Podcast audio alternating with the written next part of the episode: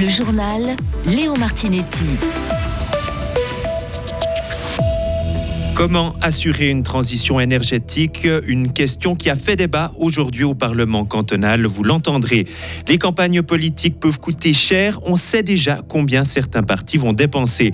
Et enfin, si votre enfant fait du sport, il serait plus résistant au stress, c'est ce que dit une étude.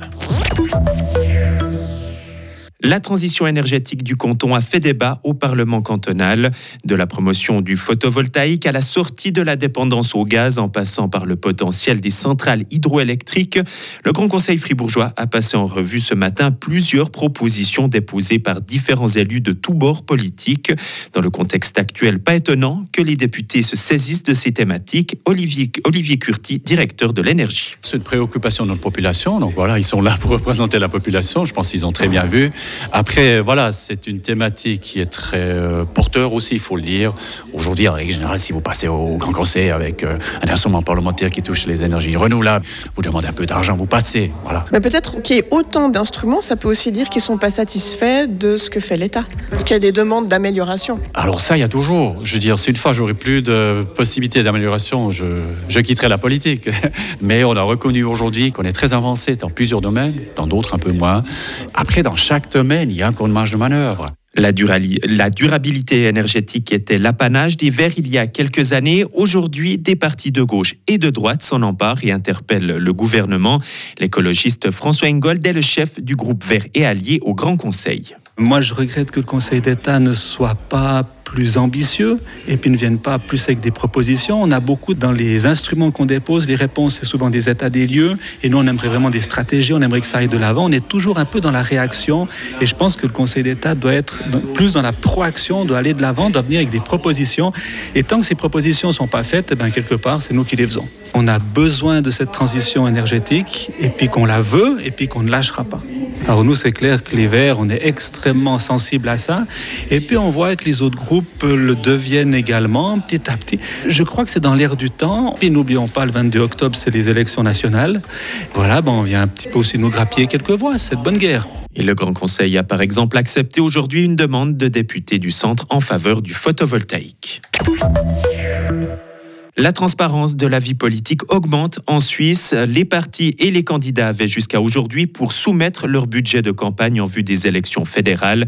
Les montants de plus de 50 000 francs devaient être déclarés au contrôle fédéral des finances. Les informations qui seront progressivement rendues publiques d'ici le 22 septembre, un mois avant l'élection. Certaines données sont déjà en ligne. Les précisions de notre correspondante parlementaire Marie Vuillemier. Sur les près de 6 000 candidats au Conseil national, 33 déclarations ont pour l'instant été publiées. Les budgets personnels aussi entre 70 000 et 100 000 francs, mais deux libéraux radicaux zurichois se distinguent par des montants de plus de 200 000 francs. On trouve aussi déjà les déclarations de campagne de plusieurs partis nationaux. Le Parti socialiste prévoit d'investir 1,7 million de francs et les Verts 1,3 million. Le centre a communiqué que son budget s'élevait à 2,1 millions. Les montants débloqués par certaines organisations sont également visibles.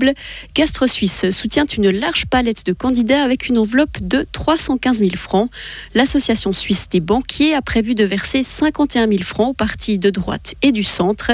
Et de son côté, l'Alliance des milieux économiques et agricoles nous a indiqué prévoir 2,2 millions de francs pour sa campagne sans soutenir directement de candidats. Et précisons que seuls les candidats et candidates au Conseil national doivent déclarer leur budget de campagne avant les élections fédérales.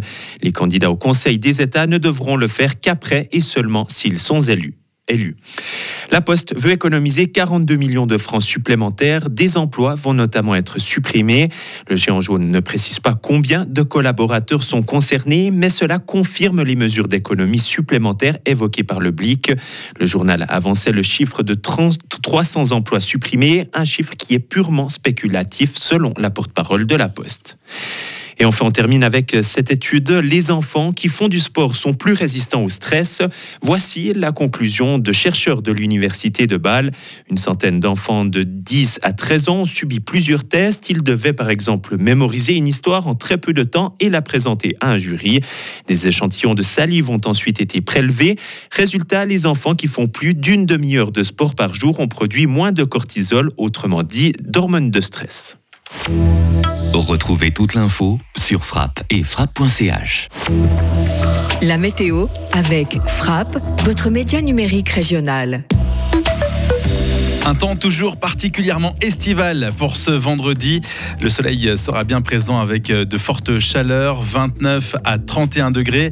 Ce sera aussi le cas pour le week-end avec quelques passages nuageux pour samedi et dimanche et des températures qui vont grimper jusqu'à 32 degrés. Le temps sera à nouveau un petit peu plus instable à partir de mardi prochain.